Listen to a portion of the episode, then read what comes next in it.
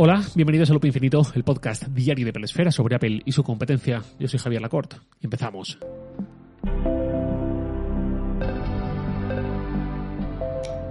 Os voy a leer un correo que me envió hace unos días o unas semanas más bien, Mabel C. Me salto la intro como siempre, solo diré, así para contextualizar, que Mabel ha sido otra víctima de su novio que le impuso la escucha de Loop Infinito en el coche y es lo que le habituó a este podcast. Bien, bien ahí. Es curioso porque apenas hay mujeres que me escriban por el podcast, el 99% sois hombres, y sin embargo es la segunda mujer que me dice esto mismo de me aficioné a escucharte porque mi novio te escuchaba estando yo en el coche. Pues bien, estupendo, me alegro mucho. Lo que me dice Mabel al hilo de esto que os cuento, no lo cuento porque sí, es que estaba hablando con su novio de cambiar el internet de su casa y de paso agregar sus dos móviles a la misma tarifa para que salga más barato, etcétera. Esto así resumido. Y ahora sí os leo. Cuando lo comentamos, le dije a mi novio que podríamos aprovechar para ver si hay alguna operadora especialmente recomendable para los que tenemos todo de Apple en lugar de guiarnos únicamente por el precio. En cuanto se lo comenté, le dije, ¿y si le preguntamos a la Cort? Y a él le pareció una gran idea, así que aquí venimos a abusar de tu conocimiento y amabilidad. Y ya se despide muy malamente, porque además ambos son paisanos míos alicantinos, tal, vale. Básicamente, lo de la operadora, la respuesta es sí, sí que hay aspectos a considerar en el caso de gente como los que debéis poblar las escuchas de este podcast, que vais por la vida con un iPhone, el iPad, el Apple Watch, etcétera, etcétera. Sobre todo para los que tenéis esta vocación de tengo que aprovechar mi dispositivo, sacarles el máximo partido y tal. Os cuento lo que elegí yo en su momento, lo que elegí hace un tiempo y por qué detallado. Por supuesto, hice la elección considerando que pudiera obtener ciertos aspectos orientados a esto que hablamos de un ecosistema Apple.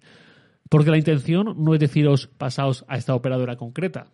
Os voy a decir cuál es la mía, pero la idea es deciros qué aspectos quizás podéis considerar en este sentido y ya veis vosotros qué operador lo ofrecen y cuál os convence más. En mi caso, mi operadora es O2, que es una marca de telefónica, igual que Movistar es una marca de telefónica. O2 es otra. No es una operadora virtual que le contrata la cobertura a Movistar, sino que es la misma empresa. Entonces, O2 es mi operadora de móvil y de fibra. ¿Por qué? En primer lugar, y esto no tiene que ver con Apple, pero quizás sí ayude a entender por qué no consideré otras opciones que también ofrece lo que busco. Eh, algo para mí sagrado era la tranquilidad de saber cuánto voy a pagar todos los meses, sin sorpresas, sin cosas extrañas eh, sabiendo que voy a pagar mi tarifa, pues eso, sin sorpresas. Esto lo digo porque, eh, o, dos, y, hay muchas otras operadoras que también son así en este sentido, eh, es una operadora que te dice lo que vas a pagar y ya está. Y salvo que llames por teléfono a un 806 o envíes SMS de esos servicios premium o cosas así raras, nunca vas a pagar de más. Y eso para mí era fundamental porque me gusta mucho planificar mi economía, mis finanzas, sabiendo lo que voy a pagar y me fastidia mucho cuando empiezan a pasar cosas raras. Eh, y esto lo digo porque me ocurrió en 2018, 2019, no recuerdo cuándo fue. Eh, precisamente a partir del primer Apple Watch con eh, LTE en España, con eSIM. Mm, es que no, recuerdo exactamente si fue Series 5 o Series 6, pero bueno, o Series 4 quiero decir. 4 o 5, no sé. uno de esos dos fue. El caso es que yo, animado por eso, me pasé a una de las poquísimas operadoras, que eran las grandes en España, que ofrecían eSIM en ese momento. Luego se, amplió, pero en ese momento había muy, muy, muy poquitas opciones. No sé si eran dos o tres al cabo de poco tiempo, creo que eran solamente dos. Pues bueno, yo me pasé a una de esas, no voy a decir cuál, porque tampoco se trata aquí de hacer sangre por mi mala experiencia, que demostré hace unos años, pero eh, la experiencia fue catastrófica. La experiencia fue eh, de que yo contraté una tarifa con unos servicios que había que escoger con un precio y estuve menos de tres meses. En esos menos de tres meses me llegaron tres facturas, porque era, pues, por cómo iba el ciclo de facturación, coincidió así, y cada factura tenía un precio distinto al anterior. Y eso me ponía muy nervioso y yo no entendía por qué si había contratado X, me estaban cobrando de repente X con un descuento, más un servicio que yo no había pedido, más no sé qué promoción que nadie me avisó que se me acababa, me empezaban a cobrar y yo no la quería para nada, todo esto. Entonces, ese tipo de experiencias, ese tipo de trileros no me gustan nada, me pone muy nervioso y eh, me largué enseguida. Ya digo, creo que la permanencia de más era de tres meses solamente y yo estuve menos de tres meses y preferí pagar la penalización por irme antes y olvidarme del tema que estar ahí con ellos. Bueno, la cuestión, eh, no quería repetir ese tipo de experiencias, entonces solo iba por operadoras que me ofreciesen un precio cerrado, sin más sorpresas, sin más cosas raras. Eso me hizo, eh, pues eso, cribar y seguir buscando. ¿Qué más consideraciones tenía yo? Por supuesto, el precio, sin irme necesariamente solo al precio. Es decir, no necesito saber que estoy pagando lo más barato del mercado, no necesito ir al ultra low cost. No pasa nada si hay alternativas que son algo más baratas, porque también estoy pidiendo otras cosas, no voy solo por precio.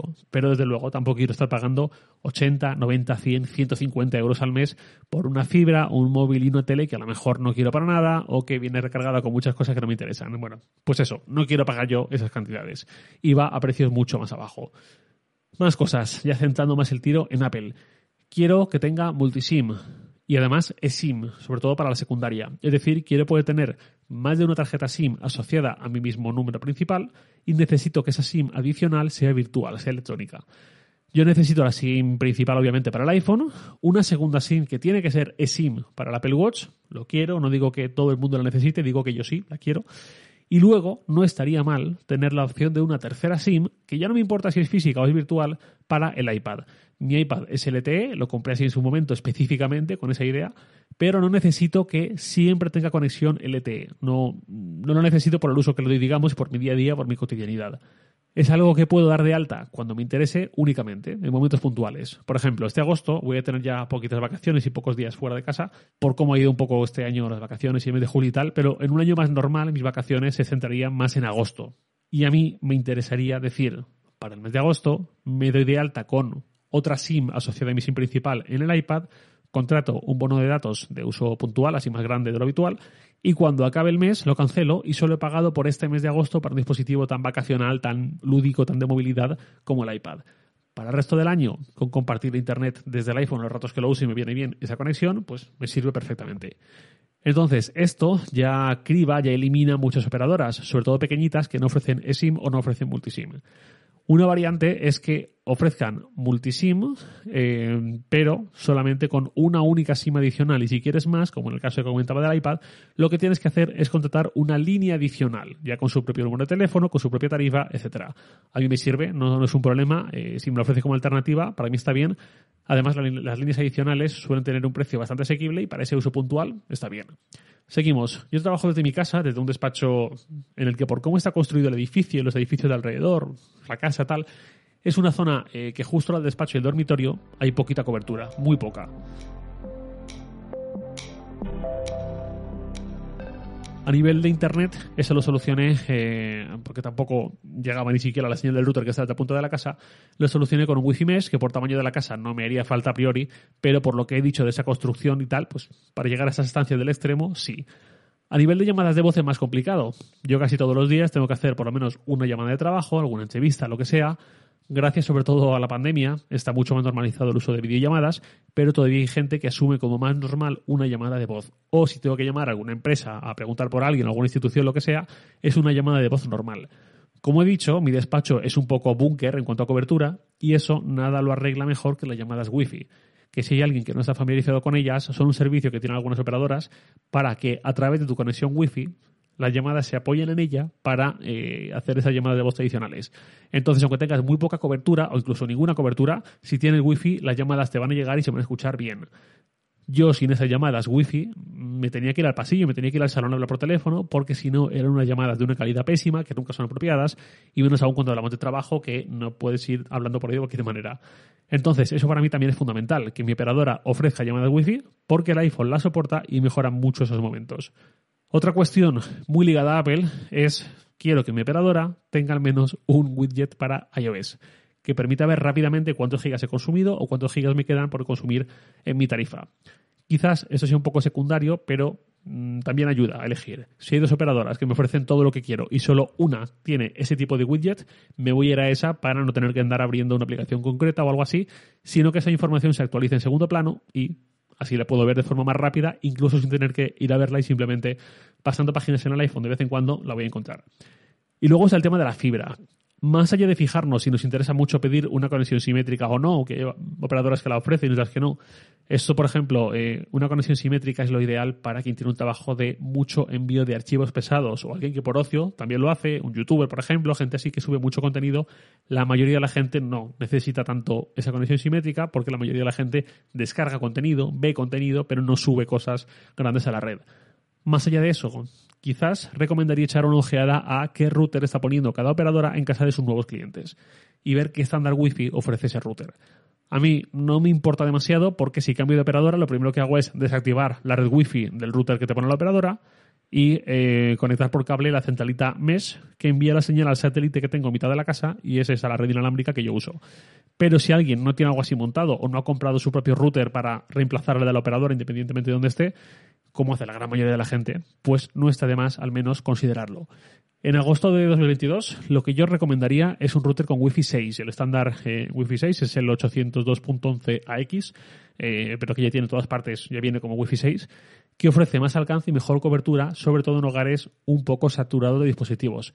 Porque no tiene nada que ver un hogar de 2010, pongamos, que a lo mejor tenía un portátil y un smartphone, y a lo mejor el resto de móviles de la casa ni siquiera eran smart, todavía había mucho móvil básico sin Wi-Fi, que un hogar de 2022 que puede tener uno o dos portátiles, una tablet, un Smart TV o dos, una consola, un Apple Watch, unos cuantos enchufes y bombillas inteligentes, un set-top box y ya en casa de pirados de la domótica pues ya ni hablemos. Esa saturación no es fácil de gestionar, sobre todo en routers previos a Wi-Fi 6. Wi-Fi 6, mayor fiabilidad de la conexión en esos entornos. Esto ya digo, es menos importante quizás porque lo puedes arreglar tú mismo posteriori, pero si te metes, por ejemplo, en una operadora sin eSIM, pues no hay más que hacer. Si la empiezas a necesitar, te tienes que cambiar de operadora. En cambio, del router lo puedes arreglar tú mismo comprando otro router o un módulo MES. Creo que es todo, todas las consideraciones que quería hacer para apoyar a Mabel y su pareja en esta búsqueda de una operadora óptima para su uso del ecosistema Apple. Si tenéis alguna cosa más que añadir, algo que me haya dejado, que es muy probable, pues si me la queréis comentar un poco cuál es eh, vuestro requisito imprescindible cuando busquéis una operadora que yo no he comentado, me la podéis comentar encantado y yo, eh, si veo que son cosas que me llegan varias, que tienen sentido y tal, pues también lo comentaré en algún próximo episodio. Y nada más por hoy, lo de siempre, os leo en Twitter, arroba jlacort, y también podéis enviar un mail a lacort.sataka.com. Loop Infinito es un podcast diario de Presfera, publicado de lunes a viernes a las 7 de la mañana, hora española peninsular, presentado por un servidor Javier Lacorte y editado por Santi Araujo. Un abrazo. Hasta mañana.